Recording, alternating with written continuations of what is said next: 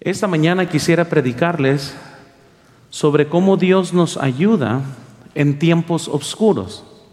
Ahora ya vemos que la fe triunfa aun cuando quizás Dios decide no contestar nuestra oración y Dios decide que eh, este, tragedia suceda. Pero hoy vamos a ver que Dios nos ayuda en los tiempos oscuros de nuestras vidas. Eh, una vez que encuentre Mateo 14, si se pone de pie por favor conmigo, Mateo capítulo 14, y veamos por favor el versículo 22 al 23. Les iba a predicar un mensaje, en los siete pasos para perder peso y cómo yo no los he hecho. Pero mejor este va a ser el mensaje más apropiado, ¿verdad? Para el día de hoy. Mateo 14, versículo 22, si me sigue por favor con su visa, dice la Biblia lo siguiente. Enseguida Jesús hizo a sus discípulos entrar en la barca e ir adelante de él a la otra ribera, entre tanto que él despedía a la multitud. Despedida la multitud, subió al monte a orar aparte, y cuando llegó la noche, estaba ahí solo. Versículo 24. Y la barca estaba en medio del mar, azotada por las olas, porque el viento era contrario. Mas a la cuarta vigilia de la noche, Jesús vino a ellos andando sobre el mar, y los discípulos, viéndole andar sobre el mar, se turbaron diciendo, un fantasma, y dieron voces de miedo.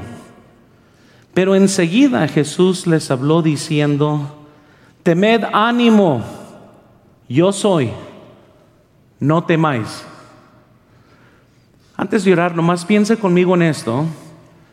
Quizás usted el día de hoy esté enfrentando algo que usted no quiere enfrentar. Quizás usted tiene un temor que no quiere enfrentar. Quizás hay algo sucediendo en su vida que no comprende y por estar quizás tan lleno de miedo, no estás escuchando a Dios decir, no tengas miedo, soy yo. Yo soy el que he traído esto a tu vida. Y muchas veces estamos tan agobiados que no escuchamos la voz de Dios cuando Él mismo nos está diciendo, no temáis, soy yo, ten fe, porque estamos tan agobiados en la vida. Así que hoy vamos a ver cómo Dios nos ayuda en tiempos oscuros. Vamos a orar, vamos a pedir al Señor que bendiga este mensaje. Dios, te pido que me des tu poder para predicar. Te pido que muevas en corazones. Te pido, Señor, que me uses. Reconozco mi inutilidad. Reconozco que sin ti sería en vano todo lo que estaría haciendo en este momento, por lo cual te pido que me des tu unción, que me des tu poder. Y trae convicción a corazones el día de hoy porque solamente tú puedes hacer eso. Te pido esto en el nombre de Cristo. Amén. Pueden tomar asiento, hermanos, por favor. Todos estaríamos de acuerdo que existen órdenes que Dios nos da, de los cuales esas órdenes nos hacen pensar qué vamos a hacer. Para muchos quizás aquí es la orden de diezmar, quizás de ganar almas, de testificar, de ganar a sus familiares para Cristo, quizás dejar un trabajo, quizás dejar una carrera, quizás este, cambiar, eh, ¿verdad?, de, de trabajo, no sé, hay muchas cosas que Dios obra y pone en nuestro corazón y esas mismas órdenes nos hacen que nosotros dudemos si es que debemos obedecer a Dios o no, porque no sabemos el resultado de tal decisión o de tal mandamiento. Comenzamos a debatir las consecuencias en nuestros corazones este, lo que, de lo que este mandamiento implica para nosotros. ¿Seremos fiel o no? Pero si somos fiel, ¿qué va a pasar? Y si seguimos a Dios, ¿cuál va a ser el fin de esa decisión?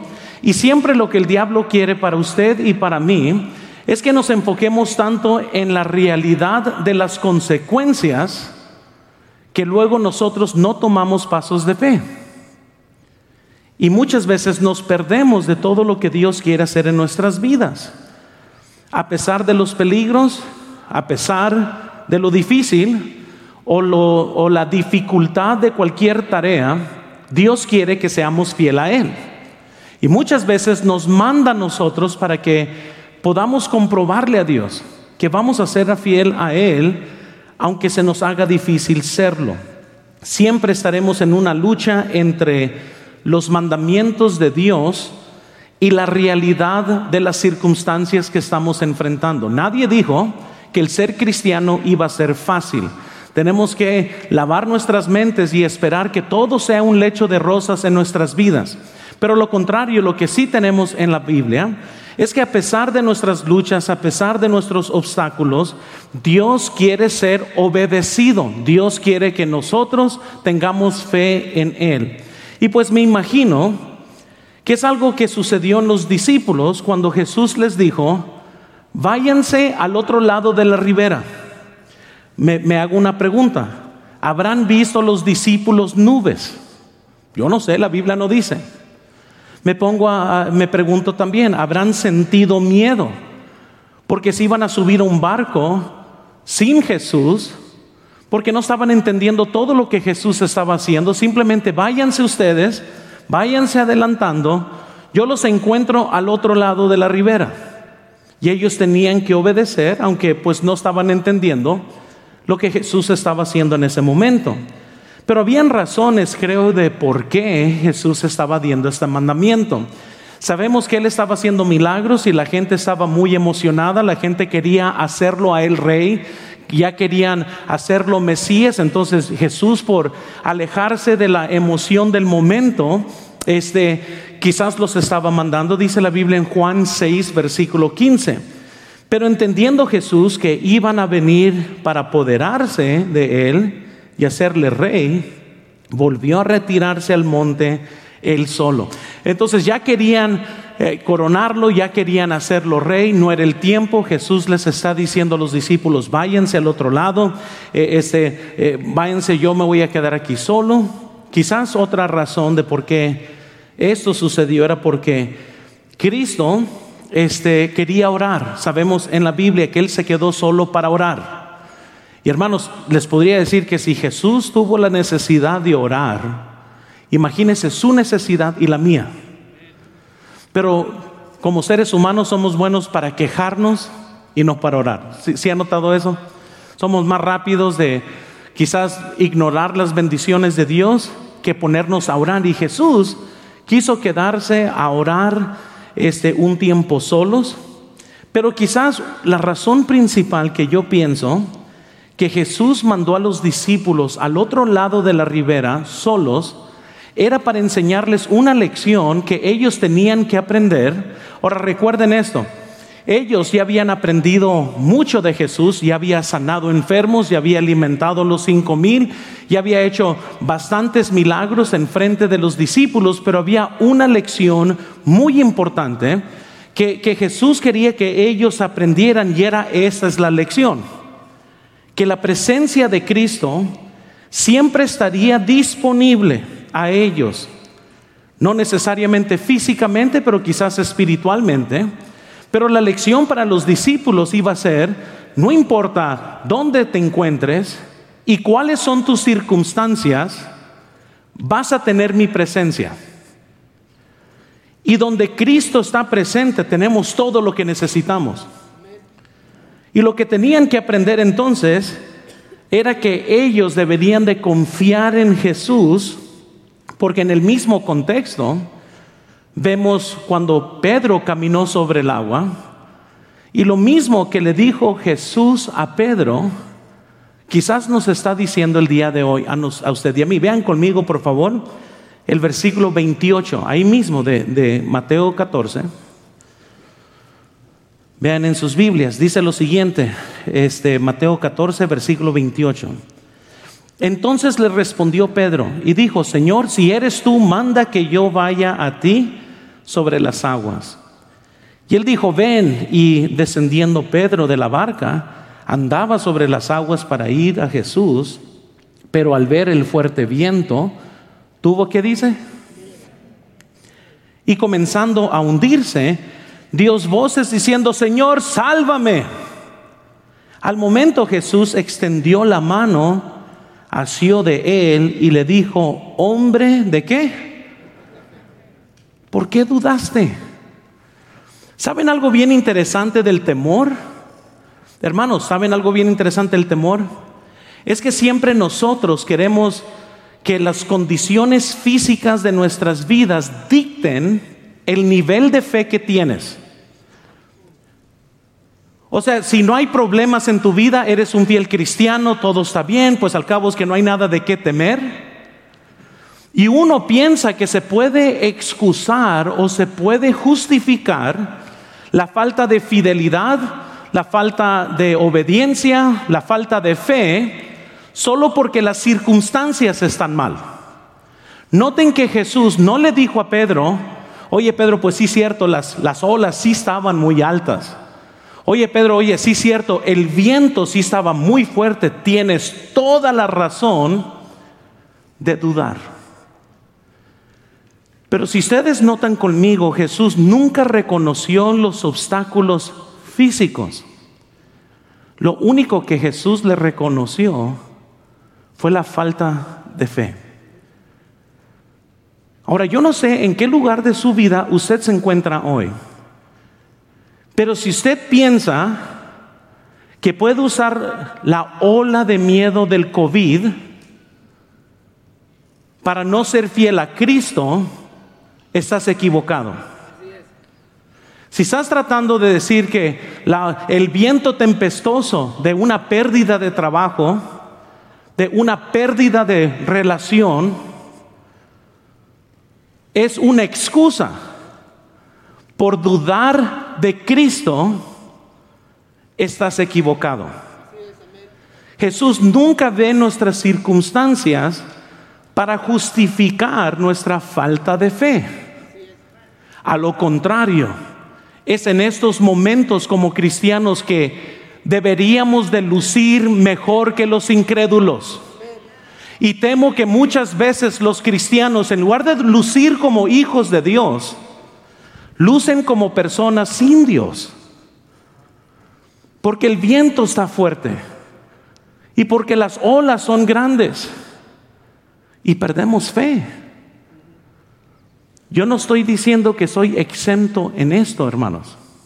Yo he tenido miedo. Y solamente el cielo va a determinar de qué tantas cosas me perdí en esta vida por falta de fe. Y el cielo declarará también en su vida. ¿Cuántas de cuántos milagros no me he perdido yo por temor? ¿Cuántas cosas Dios no habrá hecho en su vida? Los milagros que quizás Dios hubiera hecho en tu vida. Pero temiste y te regresaste porque la tormenta estaba muy fuerte. Y te perdiste de una tremenda bendición porque en su ideología cristiana piensas que nunca deben de haber tormentas y que nunca debe de haber viento y que nada debe de salir mal y que no debe de existir angustia y que quizás nunca debe de existir contrarias. ¿Cuántas almas quizás no hemos ganado para Cristo por temor? Porque Dios puso en tu corazón que testificaras y tuviste miedo y no lo hiciste. Te tenías más miedo al rechazo. Y mejor no dijiste nada. Porque pensaste, bueno, pues es mejor que caiga bien. Y por temor te perdiste una bendición. El temor, hermanos, nos roba de muchas bendiciones. ¿Qué podemos aprender de eso, hermanos? Que a veces Jesús nos pone en lugares de debilidad propia para revelarse qué tan fuerte es Él. Y muchas veces Dios nos va a poner en circunstancias donde pensemos que nos estamos ahogando, solo para que experimentes la mano de Cristo cuando Él te saca. Y hermanos, hay mucho que aprender de cómo Dios nos bendice o nos ayuda en tiempos de oscuridad personal. Pero hermanos, les voy a decir que por más que los discípulos conocían de Jesús, por más que ellos ya habían visto los milagros y por más que ellos habían andado personalmente con Jesús, ellos son los que se encuentran en nuestro contexto dudando, teniendo miedo, no sabiendo qué hacer, están en una lucha, en una tormenta. Entonces ellos tenían que ver a Jesús en acción, este cuando el mundo quizás, ¿verdad?, esté temiendo o, o tenga problemas, los discípulos pudieron ver a Jesús en el medio de esta tormenta. Entonces, ¿cuándo es, hermanos, que Dios aparece en su vida? ¿Y cómo es que Dios aparece en nuestras obscuridades? Y quisiera nomás enseñarles unos principios esta mañana, de que independientemente de donde estemos el día de hoy, no debemos de perder fe. Debemos de continuar la vida porque hay un Dios en el cielo, quien si yo creo, que tiene el poder de resucitar de los muertos, pues tiene el poder de hacer lo que Él quiera. Entonces, ¿cuándo es que Dios aparece en su vida? Noten primero, Dios aparece en su vida o nos bendice cuando las olas son altas. Cuando las olas son altas. El versículo 24 quiero que vean conmigo. Versículo 24. Y ya la barca estaba en medio del mar azotada por las olas. En nuestras vidas van a haber tiempos donde el viento es tan contrario, las olas son tan grandes, que no vamos a saber qué hacer. En estos momentos de nuestras vidas, cuando las olas son bien altas, es cuando viene el temor de quienes somos, la identidad nuestra, la dudamos, estamos un poco confusos, cada objeto de confianza del creyente será sacudida. ¿Nunca ha notado que cuando un barco se está hundiendo, ¿qué hace la gente? Comienza a tirar cosas que eran innecesarias. Pues cuando usted está en una tormenta, muchas veces hace lo mismo. Oh, yo no necesito esto, yo no. No, hombre, y uno comienza a ver qué es lo que es esencial en la vida. Y cuando usted y yo estamos en estas olas altas, ¿verdad? Los, los pequeños barcos de nuestras vidas, de nuestra propia creación, todas aquellas cosas en las cuales usted y yo ponemos nuestras, en nuestra confianza son sacudidas. Somos buenos a dejar nuestra que nuestra identidad se encuentre en muchos lugares excepto Cristo. Los fracasos, ni el éxito pueden determinar quiénes somos porque ambos son temporales. Y muchas veces nosotros nos perdemos entre estas olas. es Lewis dijo, no dejes que tu felicidad dependa de algo que puedes perder. Y quizás hoy te sientes bien porque tienes trabajo bueno y ganas bien. Quizás hoy te sientes bien porque tu vida ahorita está estable. Pero escúchenme, si estás cometiendo idolatría en tu vida y esas cosas están trayendo identidad a tu vida, Dios tiene muy buenas formas de cómo quitarte esto para que te quedes sin nada excepto Él. Y muchos de nosotros, hermanos, ponemos nuestra confianza. ¿Saben por qué existe celo entre cristianos? Y no nomás entre hermanos, hay muchos pastores que batallan con eso. Encuentran su prestigio por su gente. Yo, he cometido este error. Si, si, vienen muchos a mi iglesia me siento bien, si no vienen muchos me siento mal. Es algo muy, muy normal, yo pienso, entre pastores. Pero, pero aquí les va. Cuando a alguien le va mejor que a ti y te sientes inseguro, es porque Estás en una ola de identidad, no, no sabes qué pensar de ti mismo. Y, muchas veces, hermanos, ponemos nuestra fe y nuestra confianza en cosas que pueden cambiar en cualquier momento. ¿A, ¿A, poco no se han dado cuenta que en poco tiempo Dios le pegó fuerte a la economía del mundo? ¿Sí se dieron cuenta? Oh, yo conozco gente que estaba muy bien con una sonrisa en el 2019, solo para encontrarse sin nada en marzo del 2020. Le pegó duro a los deportes, Dios le pegó muy fuerte a la salud de millones alrededor del mundo. Como que todas las cosas en las cuales usted y yo ponemos nuestra confianza, Dios, vino el 2020 y sacudió todo eso. Y a ver qué salía de ello.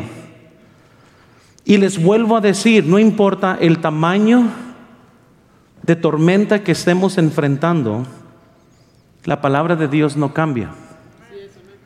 Y por eso la Biblia nos dice en Isaías 43.2, noten lo que dice Isaías 43.2, dice, cuando pases por las aguas, ¿cuál es la promesa? Yo estaré contigo.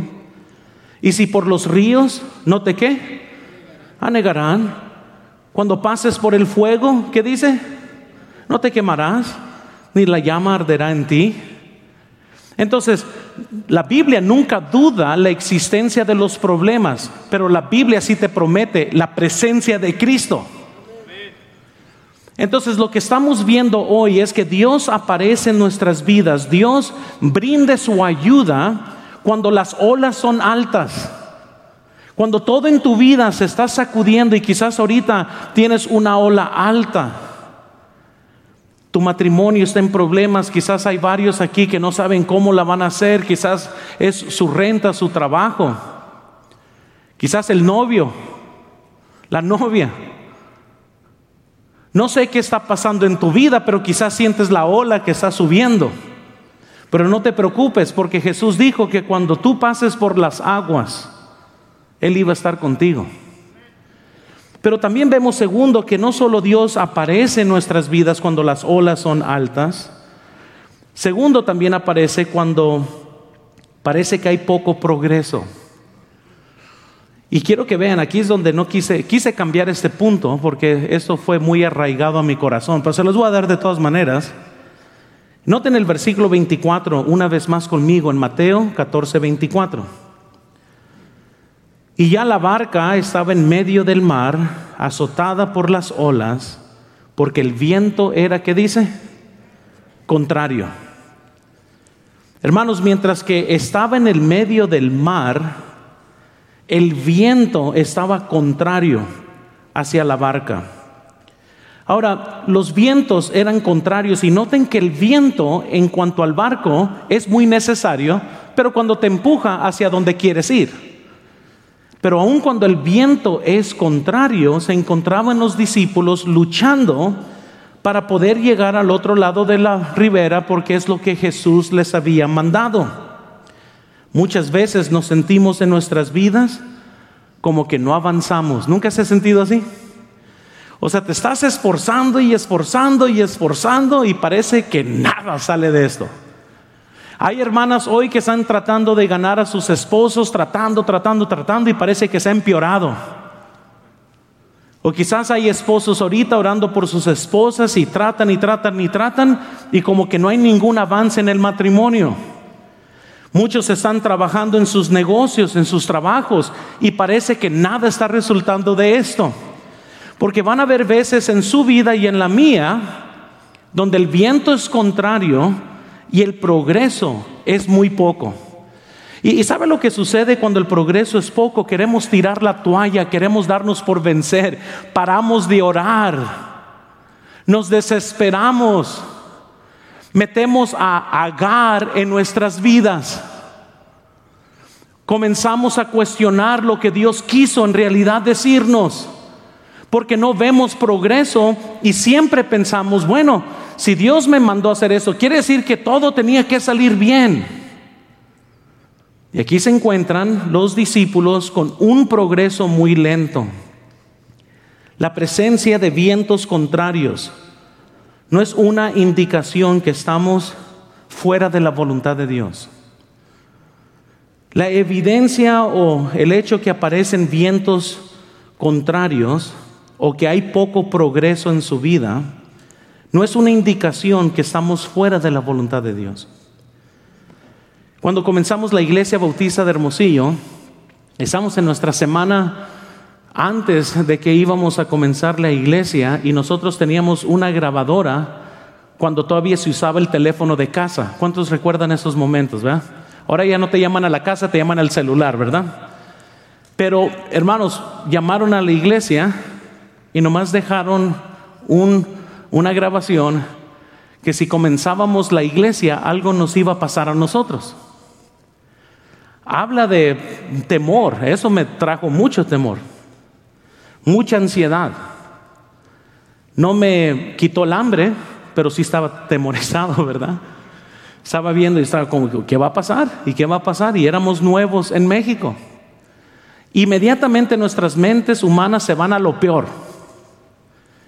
Entonces borré el mensaje y dije, ¿sabes qué? No creo que después de tanto que pasó mi familia para llegar a Hermosillo, para que termine todo así. Entonces continuamos tocando puertas, comenzamos a tocar puertas, seguimos haciendo nuestro trabajo. Y ese, eso fue una semana antes y luego el día anterior me dejaron otro mensaje que decía lo mismo. Pues ahora, ¿qué hago? Cambiaron las órdenes de Dios. Mejor cierro todo, me regreso, ¿qué debo de hacer? Cuando los temores son reales, muchas cosas cruzan por tu mente. Ha, de entender Dios si no hago nada, ¿verdad? O sea, estamos hablando, pues Él va a comprender. Pues el temor es real. ¿O qué es lo que usted se dice? ¿Por qué no es fiel a Dios? Dios, es que Dios entiende.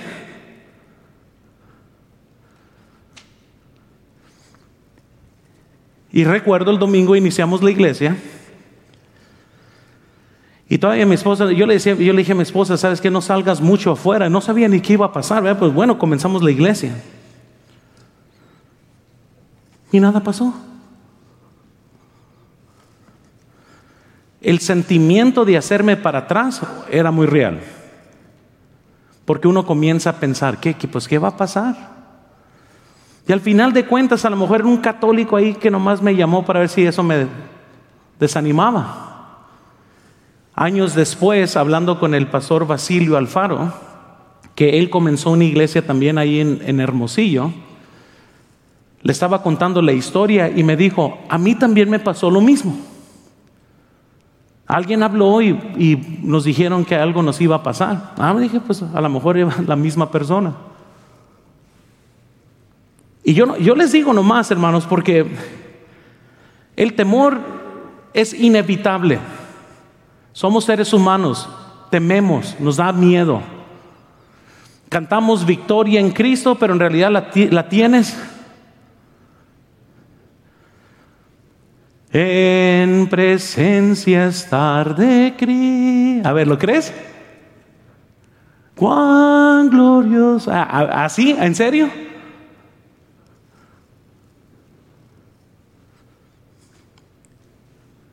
Porque todas estas cosas te sacuden desde tu raíz.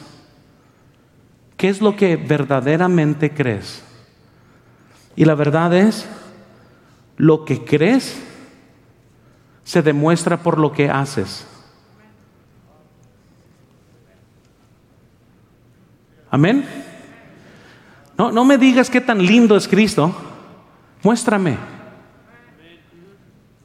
¿Amas a Cristo? Muéstrame. ¿Crees que el morir es ganancia? ¿Seguro? ¿Es lo que crees?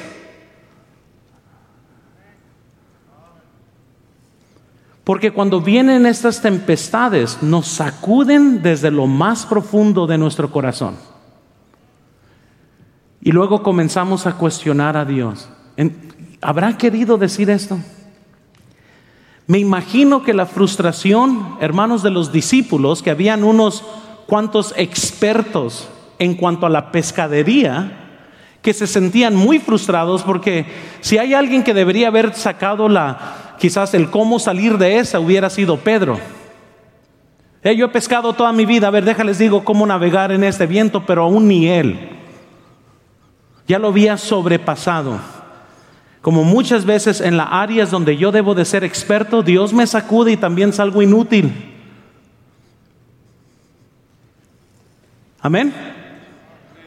No me vean como que, ay, pastor, él es el único que batalla. Usted también batalla, yo sé lo que... Pero ¿cuándo es que Dios aparece en su vida? Él aparece cuando las olas son grandes. Él aparece cuando el viento es contrario, cuando estás frustrado. Y hermanos, no se den por vencidos. Yo no sé qué es lo que usted está enfrentando el día de hoy. Yo no sé por cuál es la carga de tu corazón. Yo no sé qué es de lo cual tienes que estar orando. No te des por vencido. No nomás porque hay poco progreso. Quiere decir que ya debes de tirar la toalla. Sigue orando, sigue luchando contra el viento. Pero tercero, también Dios aparece cuando las preocupaciones son pesadas. lo que podría haber ayudado a la mortificación fue el viento contrario. Aquí están los discípulos con bastantes preocupaciones. Nunca se ha sentado usted y ha dicho, Señor, ¿cómo la voy a hacer de esta? Señor, ¿cómo la voy a hacer? ¿Qué vamos a hacer, Señor? Yo no sé qué voy a hacer. y como que sales de una y te metes a otra y como que no hay descanso. ¿Nunca se ha sentido así? Hace años atrás estábamos en el verano y las finanzas de la iglesia estaban en el suelo. Recuerdo, estábamos a unos días de tener que pagar la renta y no teníamos para la renta. Y, yo sé que eso ustedes no saben qué significa eso por los Estados Unidos. Ah, no son mentiras. Pero yo, yo, estaba, yo estaba pensando, ¿cómo la vamos a hacer? Y estaba orando y me levanté esa mañana y le dije, Señor, pues tú sabes, ese es el último servicio, ya tengo que pagar la renta y pues estoy seguro que vas a proveer para las necesidades y pues, ¿verdad? Y llegó el servicio en la mañana y como buen bautiza yo quería saber cuánto había entrado de ofrendas. Entonces me dice, me dan el reporte, lo sugieres y no era ni el cuarto de lo que necesitamos para pagar la renta. Entonces me senté en, en la oficina, me puse a pensar, entonces va a ser en el servicio de la noche. Y este, en ese momento entró una hermana y me dice, pastor, dice, mira, vamos a salir de vacaciones. Te quería dejar mi diezmo antes de salir y eso y el otro. Y me entregó un sobre que relativamente, sabía que había dinero, pero estaba bien delgadito. Entonces lo puse yo a un lado. Entonces ya viene el servicio de la noche y estoy, Señor, provee, provee, por favor, provee. Y de repente me dan el número de lo que entró el domingo la noche y no teníamos ni la mitad para pagar la renta. Jamás en mi vida he faltado en un pago como pastor y como iglesia. Nunca, siempre hemos pagado todo. Ya estaba enfrentando mi primer renta que no iba a poder pagar. Y yo siempre he pensado eso, aquí les va listos. Señor, es tu nombre, yo soy cristiano, si yo no pago la renta, el que se ve mal eres tú. Amén. Yo no quiero que tu nombre, y yo siempre le digo al Señor, yo he sido fiel con tus finanzas, pero si yo no puedo pagar la renta, la dueña es incrédula. Qué pena para un cristiano no ser fiel a su renta, porque eres hijo de Dios. ¡Qué pena! Y me estaba matando la pena, la vergüenza. Yo, yo la verdad, terminamos el servicio de la noche, le dije a mi esposa, vete a la casa, yo tengo que orar. Y en realidad no era orar, era quejarme. O sea, se fueron todos y estaba bien enojado. Yo así, casi no le tiro al enojo de Jonás porque así me sentía. Amén. Ya esto y lo otro, ah, la calabacera, quítate un lado. Ah. Así me sentía. Y yo me senté y, todavía quejándome con Dios, Señor, ¿cómo crees que voy a ver a la dueña sin la renta? Provee, porque, Señor, qué pena, qué vergüenza tu nombre, tú provees, ¿por qué quieres que sufra esto? Y, yo quejándome, hermano, no, no, les diera pena las cosas que yo dije en esa noche. Y después de quizás unas dos horas, cuando ya estaba más o menos normal, ya me había tragado el orgullo, ya, sí, sí me explico, ¿no? Ya, ya había estado resuelto, ni modo, ese es el fin, ¿verdad? Recordé el sobre, porque ahí estaba el sobre de la hermana. Y cuando voy abriendo el sobre, era no solo la renta, sino más de la renta en ese sobre. Hermanos, yo caí al suelo, pedí perdón, pensé que me iba a caer un rayo del cielo.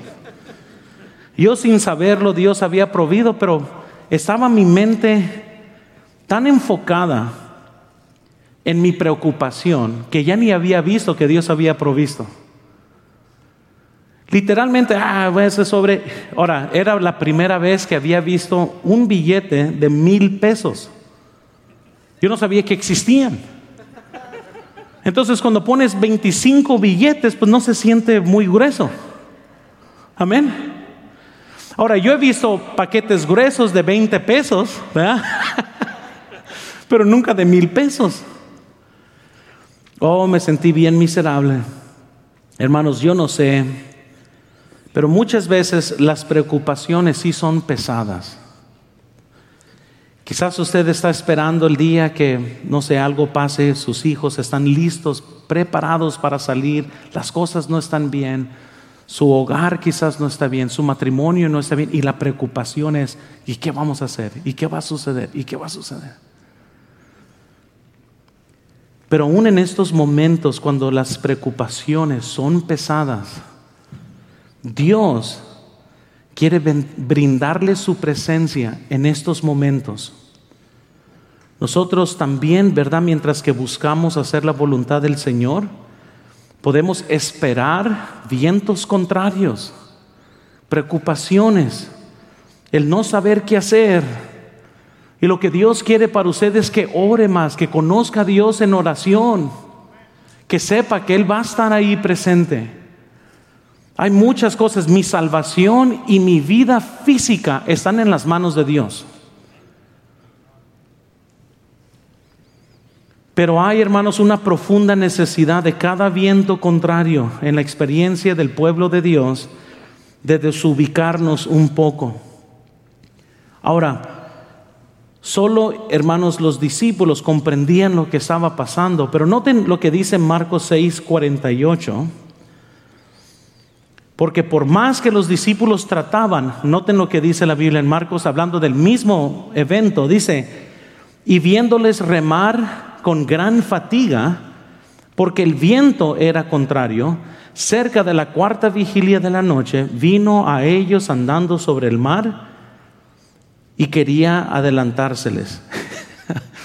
Quiero que vean bien este versículo, porque Jesús es el que los está viendo remar.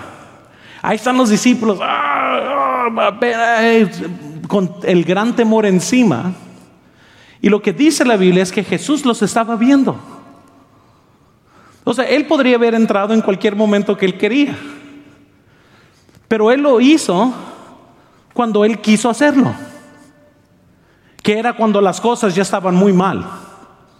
Entonces me imagino, mira, ah, vamos, a, ah, vamos a permitir que la tormenta se aumente un poquito más, a ver, vamos a ver, a ver cómo, ay, ahí estaban ellos.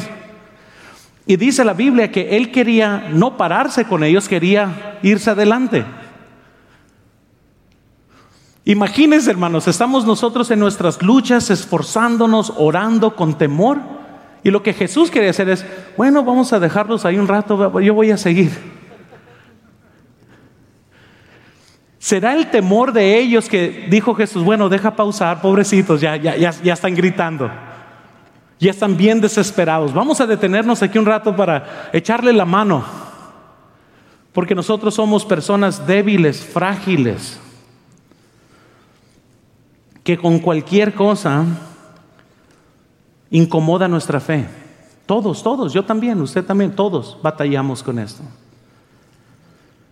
Pero ¿qué es lo que Dios hizo? Dios apareció a ellos cuando las olas eran grandes, cuando parecía que había poco progreso, como que parecía que por más que trataban, no había avance, cuando las preocupaciones eran muy pesadas, estaban llenos de fatiga, trabajando, parecía que no la iban a hacer. Pero noten cuarto, por favor. Dios aparece en sus vidas cuando, cuando parece que ya no hay esperanza. Ignorando, hermanos, el propósito de Jesús de bendecirlos a ellos. Las olas eran muy contrarias, dice la Biblia. Y qué, qué tremendo es cuando piensas que ya no hay esperanza. Yo les he dicho de hace años, cuando mi familia y yo estábamos como objeto de extorsión en México. Y la primera vez en mi vida donde yo pensé que ya todo iba a venir a su ruina fue en nuestro segundo año, tercer año de, de haber iniciado la iglesia bautista de Hermosillo. Mi esposa y yo por una razón u otra estamos recibiendo llamadas y gente nos quería extorsionar. Pero cuando yo veo fotos de mi familia comprando la comida, fotos de mi familia en mi casa, que gente estaba tomando fotos, les digo que llegó la tormenta a mi vida, así en 24 horas yo me estaba hundiendo emocionalmente. Nada, te prepara para algo así. Emocionalmente, físicamente, para decirles que me dio culebrilla después de esto, Culebrilla, para los que no saben, es shingles. Y para los que no saben qué shingles es cuando te das sarampión por segunda vez de adulto, que regularmente le sucede nomás a los ancianos. Para que vean el estrés, la fatiga, todo lo que estaba pasando en mi vida en ese momento. Entonces, este, estábamos dos meses ya, yo le dije a mi esposa, oye Maggie, te voy a mandar a Lancaster para yo enfrentar esto solo. Yo no sé qué está pasando, pero pues yo tenía miedo por mis hijos, por mi esposa. El miedo era increíble. Y mi esposa se me queda viendo a mí, me dice, no, no me voy a ir. ¿Cómo que no te vas, a ir? Sométete, vean, es lo que uno quiere decir. Y el hermano Chris me dio otras sugerencias de cómo hacer las cosas, pero eso ya luego lo vemos después, amén. Este, y yo le dije a mi esposa, vámonos, le, dije, te voy a mandar. No, no. Y no, no quiso. y a una vez yo, yo ya me estaba enojando, le dije, Maggie, te vas a irte. Y mi esposa me ve y me dice, ¿qué? ¿Tú, tú piensas que tú eres el único llamado aquí? Ah. ¿Qué tú piensas que yo no oro? O sea, ¿qué? Y no, me dio una buena desafiada. Le entrenó bien mi suegra. Amén. Me dice, Dios nos trajo como familia. Y si algo nos pasa, como familia nos va a pasar.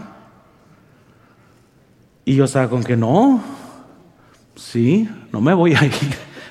y ahí estábamos entre nosotros y no, y sí, no, no. Le dije, no, pero me dijo que no. Y este, y bueno, decidimos, entonces estaba bajo más estrés.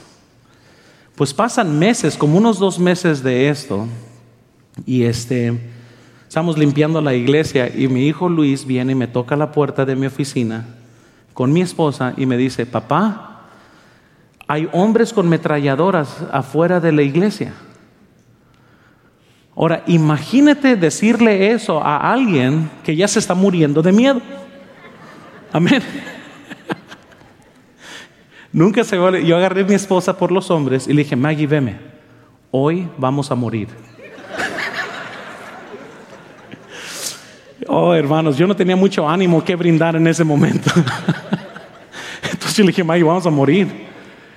Y mi esposa se me quedó viendo bien silencia. Le dije, quédense aquí en la oficina. Y no me hizo caso. Yo voy, y ahí viene la familia. Le dije, quédense, como que si algo los iba a detener, ¿verdad? Pero bueno, dije yo, ahí quédense en la oficina. No, no, y ahí viene mi esposa. Íbamos la chusma de mi familia hacia la puerta, ¿verdad? Y este, y hermanos, este, Recuerdo mi mano temblar incontrolablemente al abrir la puerta. El miedo, el temor era tan real. No, no les pudiera ni describir con palabras lo que fluía en mi cuerpo en esos segundos. Si sentía como que me iba a desmayar, no sé, me estaba bloqueando los ojos, o sea, se me subió la presión. Sí, por sí ya mi presión está alta. Iba a abrir y estaba temblando y, y abro la puerta y cuando abro hay como unos 50 policías federales afuera de la iglesia. Y dije, no, ahora sí vamos a morir. ¿Qué, qué, qué va a pasar? Y el pastor, el, perdón, el, el, policía que estaba tocando mi puerta, la primera pregunta que me hace es, hola, me dice, ¿esa es una iglesia bautista? Y yo casi le digo, depende, depende a ver qué, qué, qué va a pasar, ¿Qué, ¿Qué, me quieres decir? ¿verdad? Oh, yo estaba con que ya ahorita estaba viendo cómo salvar la vida, ¿verdad? Estaba, estaba los vientos estaban tempestuosos. Le dije, sí, sí es una iglesia bautista. Pero se me hizo bien curioso que la siguiente pregunta, ¿pero es una bautista de verdad? Y yo, pues sí, pues falsa no es. Sea, me dijo, pues sí. Y tú eres el pastor y otra vez está con que, bueno, pues todo depende. ¿Verdad? Jehová es mi pastor, ¿verdad? Este uno quería hacerlo así. Él es mi pastor, ¿verdad? Y no, ya luego le dije, sí, sí soy el pastor. Y me dice, oh, y me dio un abrazo. Y yo estaba con que, todavía estoy pensando, me va, me va a cuchillar, ¿verdad? Estaba con que, por lo menos bloqueo a mi familia, ¿verdad? Pero me dice, yo soy tal persona y soy de Zacatecas, soy de la iglesia tal y tal, y me dijo, es la iglesia bautista fundamental, no sé qué. Y me dice, acabamos de terminar una conferencia, el pastor parada. Entonces yo todavía estaba con que, me estaba, hermano, se me estaba yendo el aliento. Parecía que tenía COVID, amén. O sea, estaba yo sin aliento del, nervio que tenía. Y, un montón de cosas que nomás yo recuerdo ver así, pero sentía como que me iba a desmayar en ese momento, porque todavía estaba con que no, voy a morir, o sea, no voy a seguir vivo. Y recuerdo que él me dijo simplemente, estaría bien si yo puedo venir a la iglesia así en uniforme, nos vamos a quedar en el hotel, hay un hotel enseguida de nuestra iglesia. Y este, ellos rentaron todo ese lugar, puro policía federal estaba en, ese hotel, porque en ese momento el gobierno los estaba cambiando para que no se hicieran tratos con los carteles. Dije, no, sí, puedes venir como quieras. yo estaba pensando, pues, nomás ven a la iglesia. Yo nomás estaba muy feliz que no iba a morir en ese momento. Y saben, hermanos, que cuando parece que no hay esperanza, aún Dios está ahí. Porque gracias a Dios esos policías nunca recibimos una llamada después. Porque esos policías además se paraban enfrente de nuestra iglesia porque el hotel está aquí, la iglesia está enseguida, hay un solo camino que nos divide y ellos se refugiaban en nuestra pared porque allí había sombra y ahí siempre tenía 10, 15 policías afuera de mi iglesia. Yo muchas veces les decía que bajaran sus pies de la pared porque me manchaban la pared. Eh, les dije, acabo de pintar la pared, ¿qué está pasando? ¿Verdad? Y, yo me quejaba ahí con ellos. Nunca pensé que era lo que Dios estaba usando para protegernos a nosotros. Porque a partir de eso ya nunca recibimos una llamada, nunca recibimos nada. Ahora, un mes después que ellos llegaron es cuando me dio culebría, cuando me relajé, era como que ahora sí me enfermé. Y yo pensé que me iba a morir de eso, pero eso es otra historia. Cuando parece que no hay esperanza, y como hemos leído en Marcos 6, que ellos estaban fatigados ya, están con todo el susto encima, aún en esos momentos, hermanos, hay esperanza. Nos recuerda el esfuerzo de ellos, de cómo mucha gente trata de ganar su propia salvación y por más que están luchando es imposible. Solo Dios puede salvar un alma. La Biblia dice en Romanos 3:20, ya que por las obras de la ley ningún ser humano será justificado delante de él, porque por medio de él, de la ley, perdón, es el conocimiento del pecado. Y saben que muchos piensan que por obras van a ir al cielo, por eso es imposible. Igual como ellos no iban a salir de esa tormenta sin Cristo. Igual como usted y yo nunca vamos a encontrar la salvación si piensas que te la vas a ganar Es imposible ser cristiano por cómo te comportas. Somos pecadores, necesitamos la salvación de Cristo.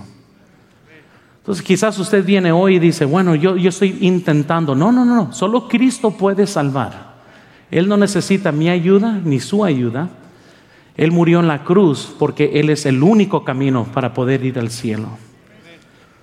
Entonces los discípulos, hermanos, sabían, estaban luchando contra la tormenta durante 12 horas. 12 horas sin llegar a ninguna parte. Nomás luchando y no se movían. 12 horas de energía. Este, están totalmente ellos agotados. Deberían haber estado desgastados emocionalmente, físicamente. Quizás había pasado por la cabeza de ellos la idea de que todo iba a terminar mal. Pero déjales pongo, y vean esto aquí en la pantalla. Hay momentos en que todos sentimos que hemos perdido la batalla con nuestra tormenta, pero puedo recordarles que con la misma seguridad que el Señor tiene el control de sus bendiciones, Él también está a cargo de sus tormentas. Él está en control de las dos cosas. Recuerde, hermanos, Él no puede evitar que entre en una tormenta, vamos a entrar, pero Él decide estar con nosotros. La Biblia dice en Jeremías 29:13, dice lo siguiente, y me buscaréis y me hallaréis porque me buscaréis de todo vuestro corazón. Búscalo de todo corazón. Y entre medio, hermanos, de las olas grandes, de los vientos contrarios, de las preocupaciones que son pesadas, cuando parece que ya no hay esperanza. Noten número 5, Dios aparece. Y, y, saben, hermanos, que Él podría haber aparecido cuando Él quería, pero Él apareció cuando ya pensaban que todo era una ruina, cuando ya no pensaban que iba a haber progreso, cuando ya mero firmaban los papeles de divorcio, cuando ya mero perdías a tu hijo, cuando ya mero perdías el trabajo, Dios aparece. Y Él hace algo que nunca te podrías haber imaginado. Y vemos la Biblia, noten conmigo en Mateo 14, versículo 25, más a la cuarta vigilia de la noche Jesús vino a ellos andando sobre el mar. Y los discípulos viéndole andar sobre el mar, se turbaron diciendo, un fantasma. Y dieron voces de miedo. Pero enseguida Jesús les habló diciendo, temed ánimo, yo soy no temáis, hermanos, Dios aparece. Los obedientes reciben ayuda de Dios, hermanos. Y, quiero que vean, hermanos, estos principios, porque Él apareció, ven aquí en la pantalla, en un tiempo inesperado. En la cuarta vigilia, dice la noche, que es de las 3 de la mañana a las 6 de la mañana, en el tiempo más oscuro, es cuando Dios apareció. En el tiempo cuando menos había esperanza. Es cuando Dios apareció en el momento de desesperación. Él apareció, hermanos. Oh, hermanos, es en este mismo tiempo de la vigilia que Jacob luchó con el ángel de Jehová. Fue en esta misma madrugada que Moisés cruzó el Mar Rojo en el momento más oscuro. ¿Cuántos recuerdan? Él está en el Mar Rojo, ahí viene Faraón, las cosas se ven bien desesperantes y en esa hora, hermanos, Dios abrió el Mar Rojo. Jesús resucitó al amanecer antes que hubiese salido el sol. Vean por favor en la pantalla, podemos estar caminando en un momento oscuro de nuestra vida. Podemos estar pasando por el tiempo más oscuro. Pero recuerden que la oscuridad no limita la presencia de Dios. Hebreos 13:5 la Biblia dice, sean vuestras costumbres sin avaricias, contento con lo que tenéis, porque Él dijo, no te desampararé ni te dejaré. En Salmo 139, versículo 11, la Biblia dice, si dijeres, ciertamente las tinieblas me cubrirán, aún la noche resplandecerá alrededor de mí, aún las tinieblas no encubren de ti y la noche resplandece como el día. Lo mismo te son las tinieblas que la luz. Nada limita a Dios, hermanos. Estás profundo en deuda, estás profundo en problemas, estás profundo en un problema que parece que no hay salida. Dios puede rescatarte, pero ponte a orar, ponte a buscarlo a Él. Jesús, hermanos, podría haber este, quizás venido antes de todo eso. Quizás Él hubiera decidido mejor irse en el barco con ellos, pero no. Dios decidió llegar a ellos en la cuarta vigilia, en el momento más oscuro. A veces, hermanos, dejamos nosotros de orar porque nos desesperamos y dejamos todo eso, hermanos, nos alejamos hermanos, no solo llegó en el momento cuando nadie lo estaba esperando, en un tiempo inesperado, noten por favor segundo, llegó de una forma inesperada. Hermanos, Él llegó caminando sobre el agua. Yo lo he intentado, hermanos, y me hundo, ¿verdad? Pero Él llegó caminando sobre el mar. Él vino sobre el agua, las grandes olas crecientes, todo lo que causaba temor para los discípulos no era un factor que limitaba a Jesucristo. La Biblia dice en primera de Juan 5:4 porque todo lo que es nacido de Dios vence al mundo. Y esa es la victoria que ha venido al mundo. ¿Nuestra qué? Fe. Él vino en un tiempo muy inesperado, hermanos, pero también Él vino en una forma, noten tercero, con palabras inesperadas. Y hermanos, el versículo 27, noten por favor lo que dice. Ya me lo termino. Pero enseguida Jesús les habló diciendo, tened que ánimo, yo soy. ¿Y luego qué? No temáis. Yo sé que es muy difícil imaginarte esto. ¿Tienes dolor en tu corazón? ¿Tienes un problema? ¿No te estará diciendo hoy Jesús, tened ánimo? Yo soy. Yo he traído esta tormenta en tu vida para que me conozcas mejor. Esas lágrimas, esas preocupaciones, tened ánimo yo soy. Yo te llevé a ese lugar de tu vida para que me encontraras a mí. Porque si no fuera por la tormenta, si no fuera por el viento, si no fuera por el susto, nunca me hubieras conocido de esta forma.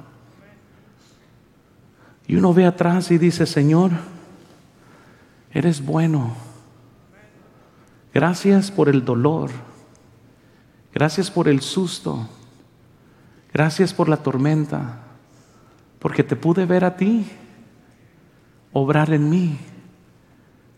Y ahora ya conozco a Dios como de una forma que no lo hubiera conocido, excepto, excepto por el dolor en mi vida. Hermanos, sigan remiando, sigue orando, sigue luchando. No pierdas fe. Quizás es Él el que te llevó a este lugar para que lo conocieras a Él. Y muchas veces por medio de lágrimas y por medio de quebranto, por fin vemos a Dios. Oh, y decimos, Señor, gracias que me llevaste a este punto de mi vida, porque ahora sí te conozco más